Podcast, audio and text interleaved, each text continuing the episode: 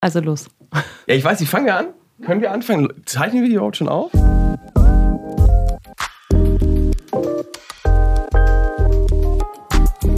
Hallo und herzlich willkommen zur dritten Folge inzwischen von Berlin Business Podcast. Ich bin immer noch Lukas Breitenbach. Mein Gast ist heute aber Larissa Zeichert. Äh, Larissa, stell dich doch mal kurz selber vor, bevor ich das jetzt hier mache mit meinen kleinen Notizen. Sehr gerne. Larissa Zeichert. Ich leite gemeinsam mit meiner Schwester die Firma LAT. Wir sind ein Familienunternehmen in zweiter Generation und arbeiten rund ums Gleis in der Elektromontage und auch in den Fahrzeugen, zum Beispiel in Berlin für die BVG. Genau, unser Thema ist nämlich im weitesten Sinne heute die Verkehrswende. Was ist die Verkehrswende? Warum brauchen wir sie? Was verstehen wir darunter? Und vor allen Dingen, äh, was machst du dabei? Und äh, was machen wir bei Berlin Partner dabei? Darum soll es gehen. Aber vor allen Dingen, äh, ich würde dir gerne eine Frage stellen, die man gerne so zum, zum Rausschmeißen eigentlich macht. Und zwar 21, 22, also in 100 Jahren. Wie sieht da die Mobilität aus? Wie muss ich mir das vorstellen? Wie kommen wir in 100 Jahren von A nach B? Gut, in 100 Jahren denke ich, dass wir die dritte Dimension, also die Luft, geknackt haben dürften, auch mit allen Vorschriften, mit denen wir da umgehen müssen. Ähm, ich glaube außerdem, dass sich Mobilität so weiterentwickelt, dass wir sehr viel auf Shared gehen. 100 Jahre ist auch eine verdammt lange Zeit. Wer weiß, vielleicht haben wir da eigene Rollschuhe, die uns von A nach B beamen. Aber ähm, generell glaube ich, dass wir dahin kommen, dass wir viel mehr teilen, weil wenn wir sehen, wie wir uns vermehren auf der Welt und wie viel mehr Menschen auf der Welt wohnen müssen, dann werden wir nicht darum rumkommen, in den Städten keine eigenen Pkw mehr zu besitzen. Schön, dass du das sagst mit diesen 100 Jahre sind so eine wahnsinnig lange Zeit. Und ich dachte mir, also nicht, dass ich diese Frage übertrieben lange vorbereitet hätte, aber ähm, ich dachte mir, bei der Frage, ist, ist das bei Mobilität wirklich lang? Weil wenn wir 100 Jahre zurückrechnen und sagen 1922, ich bin kein Verkehrsexperte, aber mein Guess wäre, dass wir da ziemlich genau uns bewegt haben, nämlich mit Autos, mit Zügen. Okay, Luftfahrt ist, ist dazu gekommen. Aber wenn man sich anguckt, wie sich innerhalb weniger Jahre wir von so einem Kofferradio zum iPhone uns entwickelt haben, finde ich den Entwicklungszyklus in der Mobilität schon eher lang. Gut, jetzt hast du die kritische Infrastruktur angesprochen, die wir nicht teilen können. Aber ich glaube, das ist ein ganz elementarer Teil, der sich geändert hat. Erstmal die Antriebstechnik. Auch auf der Schiene sind wir ja größtenteils jetzt elektrisch unterwegs und nicht mehr mit den Dieselmotoren. Aber in dem ganz anderen Bereich der persönlichen Mobilität haben wir natürlich viele Angebote, die wir teilen. Ob es Fahrräder sind, Roller oder Autos. Das gab es so, glaube ich, vorher nicht. Vielleicht ja. noch das geteilte Pferd im Stall. Ich weiß es nicht. Horse-Sharing. Was ganz Neues, da machen wir ein Startup. okay, also äh, Schiene ist, äh, du hast es angesprochen und da bist du ja auch äh, quasi zu Hause. Ist denn das mit äh, der Verlagerung auf die Schiene getan oder vorerst getan? Also wie trägt jetzt die Schiene äh, zur Mobilitätswende bei? Ich glaube, als erstes muss man mal verstehen, dass wir pro Quadratmeter am meisten Menschen auf der Schiene transportieren können im Vergleich. Ich glaube, diese Vergleiche sieht man manchmal bildlich dargestellt, den meisten ist es aber nicht bewusst. Wie Außerdem, viel wäre das in Saarland umgerechnet? ich bin aus Berlin. Für die Zahlen hast du ja noch den anderen Experten zur Hand, glaube genau, ich. Genau, der kommt später dann. Genau. Ähm, ich glaube, das andere Thema ist aber, dass wir dort sicher und nachhaltig unterwegs sind und in der Regel auch pünktlich. Dann, was, was die meisten Nutzer und Nutzerinnen natürlich nicht sehen, ähm, auf der Schiene oder in der Infrastruktur sind wir super digital geworden. Wir können also die Taktung verengen, wir können viel pünktlicher ankommen, aber eben auch intermodal unterwegs sein. Und da denke ich, ist eine ganze Menge Luft noch nach oben. Da sind viele Sachen schon beschlossen, viele Projekte, zum Beispiel der Deutschlandtakt in der Mache. Und ich glaube, davon werden wir alle profitieren. Dazu muss man aber sagen, die Schiene ist nichts für die letzte Meile. Die ist so ein bisschen für die Mittelstrecken das echt geeignete Transportmittel. Ähm, und da kann man vielleicht dann auch noch sehr stark auf Cargo gucken. Ja. Weil alles, was gerade auf der Autobahn unterwegs ist und vielleicht auch dem einen oder anderen manchmal das Leben schwer macht, gehört eigentlich ja, auf die Schiene, weil dann hätten wir auch mehr Platz für die individuelle Mobilität. Und warum ist es da noch nicht? Ich glaube, es hat eine ganze Menge mit Preisen zu tun. Es war teilweise ähm, kostengünstiger, Sachen von A nach B ins Ausland zu transportieren, als sie innerhalb von Deutschland von A nach B zu kriegen. Also da muss viel gemacht werden, da muss auch steuerlich nochmal nachgebessert werden. Ähm, ich sehe aber, dass Sigrid Nikuta da wirklich weit kommt mit der DB Cargo und auch den Takt vorgibt. Und ich glaube, da werden wir in Zukunft eine ganze Menge Änderungen sehen. Mittelstrecke Schiene, sagst du. Äh, Langstrecke Flugzeug? Oder? Also ich würde es gar nicht so per se festmachen. Das ist, glaube ich, so okay. die typische menschliche Denke. Wir müssen uns entscheiden, für welche Strecke was. Ich glaube, ja. erstmal ist Mobilität eine sehr individuelle Entscheidung, wenn wir über Menschen reden. Weil wir wollen ja, du willst von A nach B kommen, ich will von A nach B kommen. Da sollte es diese Vorschriften nicht geben, sondern mögliche Wege aufgezeigt werden. Wenn wir jetzt über Cargo sprechen, und da sind wir ganz weit weg von meiner Expertise, würde ich dafür plädieren, dass wir überall den energieeffizientesten Weg finden und eben davon wegkommen, dass Preise gesteuert werden durch, sei es Steuern oder eben andere Vorschriften und dahin gehen, dass wir darauf achten, was am nachhaltigsten ist. Du sagst, Verkehr oder Fortbewegung ist eine sehr individuelle Sache. Ich habe den Eindruck, dass es in Deutschland vor allen Dingen auch eine total emotionale Sache ist. Ist das jetzt, oder ist das so eher wieder so Klischee, Autoland Deutschland und. Würde ich gar nicht sagen. Wir wollen uns doch wohlfühlen. Ich meine, wir verbringen viel Zeit oder die meisten von uns von zu Hause auf dem Weg zur Arbeit, zur Kita, um die Kinder abzuholen oder zu unserer Freizeit. Und warum soll das verschwendete Zeit sein? Ich bin selber ein totaler Wohlfühlmensch und ich habe auch keine Lust, die Strecken zu machen und meine Lebenszeit in ja, mir unbequemen Situationen zu verbringen. Ich glaube, da gibt es auch noch eine Menge Hausaufgaben. Wir durften zum Beispiel mit LAT an einem ganz tollen Projekt mitarbeiten, der DB. Wir haben den Ideenzug City mit ausgestattet und mal darüber nachgedacht, wie so eine Mobilität eigentlich bequem wäre oder wie wir sie uns als Menschen wünschen. Und da sind ganz tolle Sachen entstanden. Wir haben uns nur um die Netzwerktechnik, also was man nicht sieht, gekümmert. Aber da war zum Beispiel ein Luftfilter drin aus Moos. Dadurch gibt es dort im Zug eine Pflanze. Ist total ja. angenehm, wenn man davor sitzt. Man kann sich das anschauen. Es hat irgendwie so eine beruhigende Art. Und da dachte ich, irgendwie schöner. Warum ist es noch nicht so in unseren U-Bahnen oder in, in, den Trams? Auch im Bus. Ich arbeite total gerne auf dem Weg zur Arbeit. Muss ich leider mhm. ein bisschen den Finger auf mich selbst zeigen. Wäre schon schön, ein tolles Netzwerk zu haben. Ne? Okay. Also gerade die BVG ist, glaube ich, dran, aber in vielen Städten ist das Thema ungelöst. Free Wi-Fi gehört dazu. Das ist ein mobiles Büro. Und da wären wir auch im Vergleich zum Pkw schon mal drei Schritte weiter vorne. Aber gerade was solche Vernetzung anbelangt, also es ist ja jetzt auch, ohne jetzt allzu sehr auf Brandenburg da den Finger zu zeigen, aber es dauert ja verlässlich zehn Minuten hinter Spandau und dann oh, sind wir bei einem ganz tollen Thema. Da fehlen ja zwei Berufe. Ne? Äh, okay. Wir sitzen ja hier bei der IHK, man darf auch mal drüber reden. Ja, klar. Es gibt den Ausbildungsberuf Kabelzieher nicht. Und aktuell ist es so, dass wir Netzwerk, also besonders Glasfaser, bringt uns ja da in großen Schritten voran, nicht ausreichend in die Erde bringen. Das heißt, dieses ganze Thema Breitbandausbau ist viel zu langsam.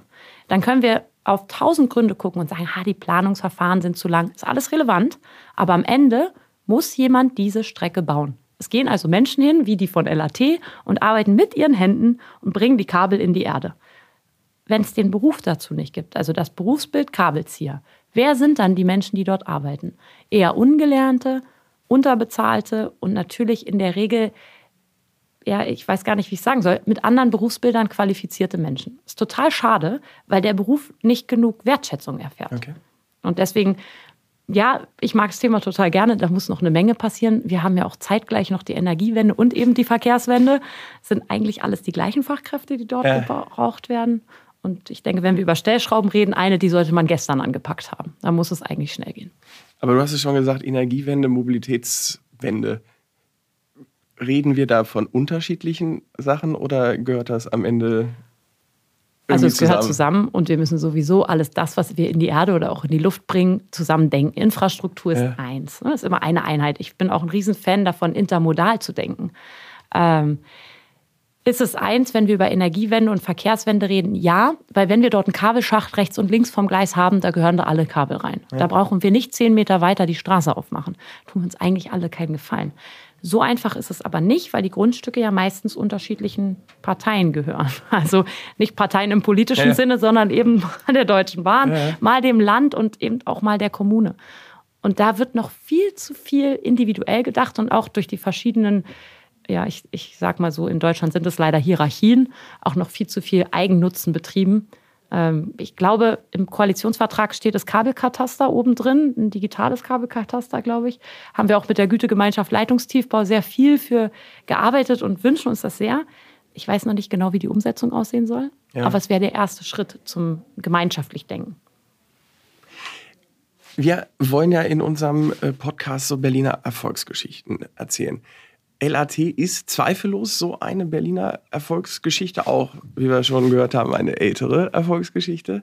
Aber vielleicht kannst du auch noch mal kurz erzählen, was macht LAT eigentlich zu einer Berliner Erfolgsgeschichte? Und wenn wir dann auch noch direkt die Verknüpfung kriegen, was habt ihr eigentlich mit dieser ganzen Mobilitätswende zu tun? Äh, Wäre das super. Super. Das ist die gleiche Antwort auf beide Fragen. Es sind nämlich unsere Mitarbeiter und Mitarbeiterinnen. Die haben tatsächlich irgendwie LAT auf dem Herzen tätowiert. Wir haben auch ähm, über Generationen Familien bei uns angestellt. Die arbeiten sehr eng zusammen. Und was ich da total liebe, die sind super lösungsorientiert. Und ähm, ich habe da viel gelernt. Ich bin ja auch zur Branche quasi dazugekommen. Das Unternehmen selbst hat mein Vater gegründet 1969 und ich bin erst vor sieben Jahren zur LAT gekommen. Ähm, ich habe vorher im Konzern gearbeitet und nie so einen Zusammenhalt erlebt, wie ich ihn jetzt bei LAT sehe. Es zeichnet uns aus. Und jetzt zu deiner zweiten Frage, was haben wir mit der Mobilitätswende zu tun? Ja, zum einen Teil, den leitet meine Schwester, den Infrastrukturausbau. Ähm, sorgen wir dafür, dass zum Beispiel die Stromschiene hier im Raum Berlin funktioniert, aber auch Signaltechnik und dieses ganze Thema Digitalisierung. Also zum angefangen bei kleinen gelben Vierecken im Gleis, wir nennen sie Balisen, bis hin zu dem ähm, CIS von der U-Bahn, so ein bisschen die Vorstufe zum autonomen Fahren, äh, sind wir dabei und sorgen meistens nachts und an Feiertagen dafür, dass dies ins Gleis kommt. Und dann im Bereich Fahrzeuge, den ich ja dann leite, also den, den Innenausbau, sorgen wir eben für Themen wie Wi-Fi und WLAN, dass wir es in Zukunft haben, aber auch für Sicherheitstechnik. Und da sind wir dann wieder beim Fahrgast. Wo will ich fahren und wo bin ich nachts gerne unterwegs? Halt da, wo ich mich sicher fühle. Wie viel ähm, Digitalisierung steckt in der Schiene? Puh, also wie viel steckt jetzt schon drin und wie viel wird drin stecken, sind auch zwei verschiedene Schuhe. Aber ich finde gerade im Raum Berlin, und da macht die BVG einen wahnsinnig starken Job, der ist natürlich für Fahrgäste unsichtbar, aber da geht es in großen Schritten voran. Das ist äh. ganz toll. Wenn man jetzt auf ganz Deutschland guckt, meine Lieblingserfolgsgeschichte ist Konux. Wer das Startup nicht kennt, ist ein Tech-Startup, deutlich größer mittlerweile als LAT. Einfach mal googeln. Die haben zum Beispiel Weichensensorik in den Markt gebracht. Und da bin ich immer begeistert eigentlich, mit wie viel kleinen Ideen wir Wartung und eben auch vorausschauende Wartung steuern können. Ähm, ganz verschiedene Sachen, jetzt die Taktung erhöhen oder Wartung, aber es gehört am Ende zusammen. Es sind die gleichen Menschen, die Reparatur betreiben oder eben die Schiene voran oder weiter ausbauen. Und wenn wir weniger Ressourcen in der Reparatur benötigen würden, könnten wir auch mehr ausbauen. Wie weit ist Berlin dann daran beteiligt? Was würdest du sagen? Also ich versuche nochmal auszuhören. Na doch, das finde ich ganz wichtig, eigentlich ja? die Frage. Lassen wir es mal bei Berlin, ja. weil als Hauptstadtregion, und da müssen wir auch immer Berlin und Brandenburg denken, äh, sind wir natürlich Vorzeigestadt. Und wenn wir über Berlin reden, dann gibt es eine Sache, da haben wir Nachholbedarf, das sind die Reallabore. Wo können wir, und dann nicht nur wir LAT, sondern Firmen, die Innovation vorantreiben wollen, Dinge ausprobieren? Und eben Genehmigungsverfahren auch dadurch beschleunigen, dass wir Erfahrung sammeln und eben wichtige Kennzahlen auch vielleicht schon mal erfassen können. Und da sind wir so ein bisschen hinterher. Da geht es gar nicht so sehr um das Finanzielle. Da gibt es tolle Fördertöpfe, zum Beispiel vom, das heißt jetzt neu, aber es hieß mal Bundesministerium für Verkehr und Infrastruktur. Ich glaube, jetzt ist Digitales dazugekommen, egal. Ja. Die haben einen Fördertopf, der nennt sich M-Fund, ähm, darauf ausgerichtet, Innovation in der Mobilität voranzutreiben. Und da sehen wir schon, dass sich ganz viel tut. Wo scheitern wir dann, es in die reale Welt zu übertragen? Und deswegen plädiere ich immer wieder für Reallabore. Wir brauchen Strecken von den Verkehrsbetreibern ausgeschrieben, auf denen Dinge ausprobiert werden dürfen. Also ich sage es mal ganz knallhart, als Berlin müssen wir innovationsfreundlicher werden und raus aus der Theorie. Also wir müssen in der Praxis innovationsfreundlich sein. Und wenn ich da nochmal zur Baustelle zurückkommen kann, Unbedingt. wir haben so ein wesentliches Thema im Bau. Es wurden über 30 Jahre, alles, wo Bau drin stand, war nicht förderfähig. Aber Infrastrukturbau kann nicht schneller werden, wenn wir keine Automatisierung haben. Wir arbeiten da noch ganz klein überhaupt mit Robotik. Wir haben bei LAT jetzt so einen Roboter von Boston Dynamics, den Spot, der sieht aus wie so ein knallgelber Hund, kann man sich gerne mal anschauen. Den testen wir für die Kabelfindung, weil zum Beispiel laut Bauschadensbericht die Kabelschäden der größte Kostenpunkt sind, den wir als Steuerzahler mitfinanzieren. Aber sowas wird kaum gefördert. Es wird nicht danach gefragt, es wird nicht vorangetrieben. Und wenn wir immer noch mit der Schaufel am Gleisbett stehen, im 21. Jahrhundert läuft was falsch. Ist das jetzt dann aber auch der Grund, warum sich Mobilität im Vergleich zum Handy verhältnismäßig langsam verändert? Ehrlich gesagt, glaube ich schon. Ich glaube, dass okay. wir da einen enormen Innovationswillen haben. Und wenn ich in solche Hubs gehe, wie zum Beispiel das Motion Lab in Berlin, wo Hightech im Vordergrund steht, dann sehe ich, dass da ganz viele smarte Menschen ja. Richtung Mobilität denken und wirklich dafür kämpfen, was voranzutreiben. Aber es ist eben das, es ist ein Kampf. Es ist noch kein Willkommensgruß. Und da denke ich, ist es an der Zeit, ein bisschen zu steuern und zu sagen, warum testen wir nicht mehr? Und nicht falsch verstehen, ich stehe auf Sicherheit. Ich glaube, gerade am Gleis ist Sicherheit das oberste Gebot. Aber wir können auch in einem sicheren Rahmen Dinge ausprobieren. das sehen wir immer, wenn wir über den Tellerrand gucken, raus aus Berlin, raus aus Deutschland, Richtung globaler Markt und schauen, was die alles ausprobieren. Gibt es denn da eine Stadt, eine Region, ein Land, wo du besonders neidisch äh, hinguckst? Das wird immer oh. genannt. Kopenhagen, ganz klar. Als Fahrradstadt und auch ja. mit dem Thema autonomes Fahren sind die schon weit vorne. Aber ich würde sogar noch weiter gucken und das Thema so Datenschutz mal anders denken. Und da mag jetzt der eine oder andere zusammenzucken, aber da muss ich sagen, Augen auf Richtung Asien. Was sie mit KI machen und schon machen können, würde uns vor so vielen Themen oder in so vielen Bereichen retten, weil wir ganz viel kaputt machen mit unserem Datenschutzgesetz und es auch wirklich von Menschen geschrieben wird, leider, glaube ich, die Daten nicht verstehen oder eben nicht als Digital Native gelernt haben. Da gilt es wirklich, Stellen mit Expertise nachzubesetzen oder Experten ins Team zu holen und einfach mal umzudenken, was Schnittstellen angeht, was Datenschutzthematiken angeht. Weil ich bin immer vorne mit dabei, wenn es darum geht, die Persönlichkeitsrechte zu schützen. Aber was wir mit dem auch europäischen Datenschutzgesetz machen, ist nicht Persönlichkeitsrechte schützen, wir verhindern Innovation. Und da muss es einen Einklang geben zwischen beiden. Das ist auch beides möglich. Wir haben zum Beispiel gerade für die Tram ein Projekt umgesetzt. Ähm, da haben wir die Fahrstunde, also für die, für die Tramfahrer, die Fahrschule ins Wohnzimmer gebracht und haben gezeigt, dass wir mit KI sämtliche persönlichen Daten, sowohl Nummernschilder von Autos, aber eben auch Gesichter, in dem Moment, wo sie aufgezeichnet wurden, unkenntlich machen können, aber eben nicht atypisch, also nicht eine graue Wolke drüber geschmissen, sondern es bleiben Gesichter, es bleiben Kennzeichen. Für den Fahrer sieht alles aus wie immer, nur es sind nicht die drin, die mal ursprünglich auf der Straße unterwegs waren. Und ich glaube, da geht eine Menge, da ist richtig Luft nach oben. Ich würde mich freuen, wenn wir da so ein bisschen proaktiver werden. Du hast gesagt, äh, du bist erst, erst vor sieben Jahren zu LAT aus dem Konzern zurückgekommen warum erst raus und viel wichtiger, warum dann zurück wieder zur LAT? Tatsächlich hatte sich meine Schwester sehr früh entschieden, mit meinem Vater zusammenzuarbeiten und die haben das auch sehr erfolgreich Seite an Seite gemacht. Dann ist nur leider mein Vater an einem Herzinfarkt gestorben. Und so bin ich quasi über Nacht aus einem Konzern raus, wo ich sehr viel lernen durfte, aber hin zur LAT mit dem Versprechen meiner Schwester mal vier Wochen auszuhelfen. Und ich war zu der Zeit schwanger mit meinem zweiten Kind. Und das ist jetzt nicht so gut für die Vielfalt, aber ich konnte natürlich eine Karte ziehen, die ich auch gezogen habe und habe gesagt, sorry, ich bin schwanger und habe viele familiäre Themen. Das Gute war, ich hatte meine Nachfolge im Konzern schon besetzt, weil ich ja wusste, dass Veränderung auf mich zukommt. Das war der Vorteil. Äh. Ähm, und habe dann vier Wochen erstmal meiner Schwester geholfen. Aus den vier Wochen sind sieben Jahre geworden. Da bin ich super glücklich drüber. Sie hat mich tatsächlich irgendwann mal formell gefragt, ich glaube nach drei Jahren, ob ich vielleicht bleiben möchte. Die Antwort kannte sie längst. Ähm, liegt auch viel daran, dass unser Team einfach total stark ist. Ja. Wir haben eine ganz tolle Prokuristin, mit der ich viel zusammenarbeiten darf und mittlerweile auch noch zwei andere Führungsmänner in der Führungsetage. Ähm, das macht total viel Spaß. Männer sind bei euch in der Mehrzahl oder in der Minderzahl? Ja, es kommt jetzt dann echt drauf an. Ähm, wir haben zwar eigentlich keine Hierarchien mehr, aber auf welcher Führungs- oder Entscheiderebene wir gucken. Draußen auf den Projekten ist es nach wie vor schwer, Frauen zu begeistern. Aber wir haben tatsächlich auch zwei Bauleiterinnen, eine Kalkulation. Also wir kommen dahin. Und ich stelle auch ganz oft fest, das hat was mit Vorbildern zu tun.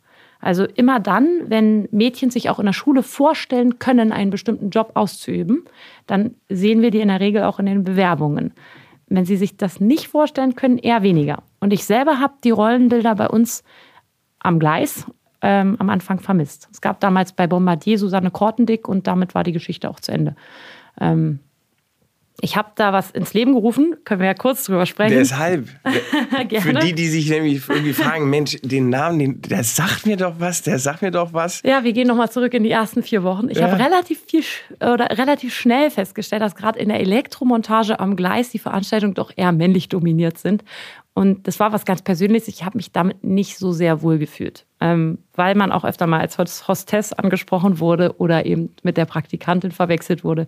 Es war ein bisschen unangenehm und aus dieser mh, Situationen des Uncomforts heraus habe ich zu meiner Schwester gesagt, du, das macht nichts. Jetzt kommt ja eine Messe, die Innotrans. Da laden wir einfach alle Frauen, die zur Messe kommen, zum Essen ein. Und hat sie gesagt, es geht ja nicht, das können wir uns nicht leisten. Und dann hat sie aber im Witz gesagt, andererseits, so viele können es ja nicht sein. Und ich bin daraufhin auf Berlin Partner tatsächlich zugegangen, habe gesagt, ich würde es gerne machen. Ich möchte ein Ladies Lunch veranstalten auf der Innotrans und habe knallhart pinke Einladungen verschickt. Lutz Hübner hat mir damals geholfen. Ja. Ich glaube, es war für ihn ein herrlicher Spaß. Aber ganz fernab vom Spaß auch eine super Partnerschaft, weil natürlich, was kann man sich mehr wünschen als Unternehmen, als jemand oder ein, Riesennetzwerk wie Berlin Partner, die sowohl in der Lage sind, so eine Veranstaltung umzusetzen, nämlich auf dem Stand Berlin-Brandenburg auf der Innotrans, aber eben auch das Telefonbuch dazu haben und eben auch die Einladung versenden können an die Entscheiderinnen in der Branche. Entschuldigung. Schluck Wasser. Das kannst du rausschneiden dann jetzt, Stefanine. Wir nutzen, wir nutzen den Huster mal für die Pause.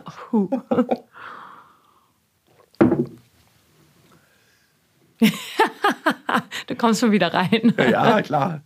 Ähm, und das dürfte dann jetzt auch demnächst wieder anstehen, oder? Innotrans ja, richtig. ist im September. Im September. Ist die Innotrans wieder in Berlin und auch das Women in Mobility Luncheon, so heißt es mittlerweile, findet natürlich wieder statt und ich freue mich total. Berlin Partner ist dabei. Ich würde gerne kommen.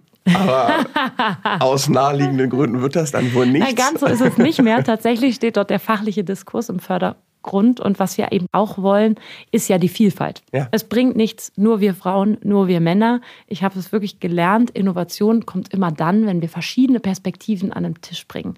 Und deswegen, du bist herzlich eingeladen. Ich würde mich sehr freuen, wenn du dabei bist. Das, diese Einladung nehme ich gerne an. Sehr cool. Ich glaube sogar, der Kollege Meissner ist sowieso da. Der erzählt uns nämlich noch ein bisschen mehr, was wir hier bei Berlin Partner da über den Landchen und über die Innotrans hinaus äh, im Bereich machen, weil Verkehr, Mobilität und Logistik ist bei uns natürlich auch ein Riesenbereich.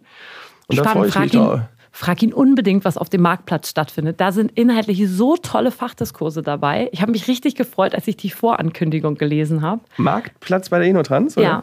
Ja, klar. Ich bin natürlich ich. auch da. Zusammen mit der BVG und Brighter AI stellen wir dieses Tram-Case vor, was ich gerade schon so ein bisschen angerissen habe, wo ja. wir nämlich mit KI arbeiten, um Persönlichkeitsrechte zu schützen. Ich finde es total spannend, dieses Thema, weil es ist halt wirklich ein Thema, wo man erstens selber was tun kann, aber auch total groß äh, Lösungen entwickeln als Gesellschaft, als Unternehmen, als Wirtschaft. Vielen Dank vor allen Dingen, dass du da warst. Ich habe hier viel gelernt. Schön, dass du da warst.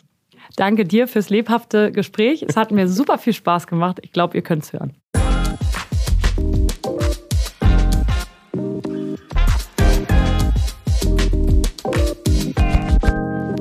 Bei mir ist jetzt Thomas Meissner. Er ist Abteilungsleiter Mobilität, Energie und Innovation bei uns. Und Herr Meissner, Frau Zeichert hat mir eine Frage mitgegeben. Ähm, und zwar würde sie brennend interessieren, was wir auf dem Marktplatz bei der Innotrans machen. Ja, auf dem Marktplatz äh, bei der Innotrans, die im September stattfindet, Dort werden wir Innovationen aus dem Verkehrsbereich, insbesondere aus dem Schienenbereich, aber eben auch darüber hinaus, anbieten. Das heißt, äh, wir bieten innovativen Unternehmen an, ihre neuen Entwicklungen, ihre Zukunftsvision dort zu pitchen. Und äh, das Publikum, das internationale Publikum, äh, was wegen der Innotrans nach Berlin kommt, dafür zu begeistern. Das in kurzen Worten, was wir machen. Wir haben auch schon eine Menge Anmeldungen von Unternehmen, die das gerne wahrnehmen wollen und sind gespannt, was alles noch kommt. Ihre Antwort erklärt die Frage von Frau Zeichert, weil Larissa Zeichert hat vor allen Dingen viel über Lösungen äh, gesprochen und was es da alles Innovatives gibt und dass sie da auch ganz klar äh, eine Leidenschaft für hat, das haben wir, glaube ich, gehört. Herr Meissner, wie können wir denn bei diesem ganzen Thema Innovation, gerade jetzt auch speziell im Bereich Mobilität eigentlich helfen? Was ist da so Ihr Tagesgeschäft, äh, wie wir da bei Berlin Partner unterstützen? Also der Marktplatz bei der Innotrans ist schon ein guter Einstieg. Der zeigt, was äh, wir Unternehmen bieten können, nämlich eine Bühne bieten können, dass sie ihre Innovationen denjenigen näher bringen können, die sie nutzen, die sie möglicherweise auch kaufen und weiterverwenden. Also kurz gesagt, wir versuchen, diejenigen zusammenzubringen, die etwas anbieten können und diejenigen, die etwas brauchen. Im Verkehrsbereich haben wir die Situation, dass wir über die gesamte Breite die unterschiedlichen Verkehrsträger äh, von, von äh, Straße, Schiene, äh, Luft, aber auch Wasser hier in Berlin und Brandenburg sehr stark zur Verfügung haben.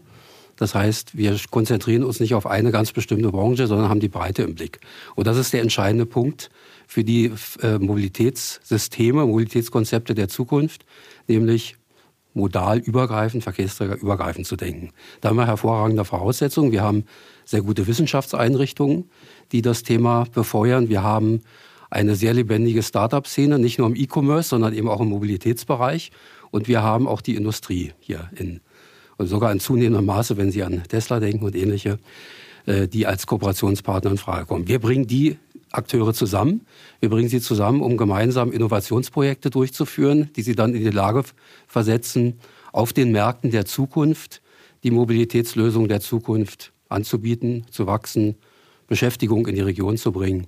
Das ist kurz gesagt unser Tagesgeschäft. Das machen wir natürlich auf verschiedenen Ebenen. Es gibt europäische Projekte, es gibt Bundesprojekte, wo wir aktiv sind, aber natürlich auch auf der regionalen Ebene. Wenn ich jetzt nicht gerade bei der Innotrans oder auf dem Berlin-Partner-Parkplatz bin, wie kann ich Sie denn erreichen? Wie komme ich denn an diese Services, an diese Unterstützungsleistungen ran? Ja, also auf der einen Seite äh, haben wir eine ganz klassische Webseite. Wir haben unsere Firmenwebseite, äh, wo Sie uns erreichen können. Es gibt aber auch noch eine spezifische Cluster-Webseite, die eben die Fachseite anspricht. Äh, wir haben darüber hinaus aber auch unseren proaktiven Verteiler, wo wir immer wieder diejenigen adressieren, von denen wir wissen, dass sie innovativ auf dem Sektor unterwegs sind. Und grundsätzlich natürlich, es gibt die Mund-zu-Mund-Propaganda über äh, Unternehmen, über Forschungseinrichtungen, die mit uns kooperieren, werden dann Interessenten eben auch vermittelt. Also es gibt die unterschiedlichsten Wege und äh, insofern sind wir da auch offen für all diejenigen, die hier wirklich was bewegen wollen in der Region. Herr Meissner, Ihnen vielen Dank, dass Sie uns hier den äh, Facheinblick nochmal gegeben haben. Ich danke Ihnen. Die Seiten, die Sie erwähnt haben, die packen wir natürlich auch wieder wie gehabt in die Show Notes rein, dass man die findet. Unsere Seite, die Clusterseite und auch sonst alle sachdienlichen Links, die wir heute hier besprochen haben, sind da zu finden. Das war sie nämlich dann auch schon, die dritte Episode unseres Berlin Business Podcasts. Für die, die es noch nicht getan haben, abonnieren Sie uns natürlich, denn die nächste Folge erscheint schon am 6. Juli. Wir hören uns. Bis zum nächsten Mal.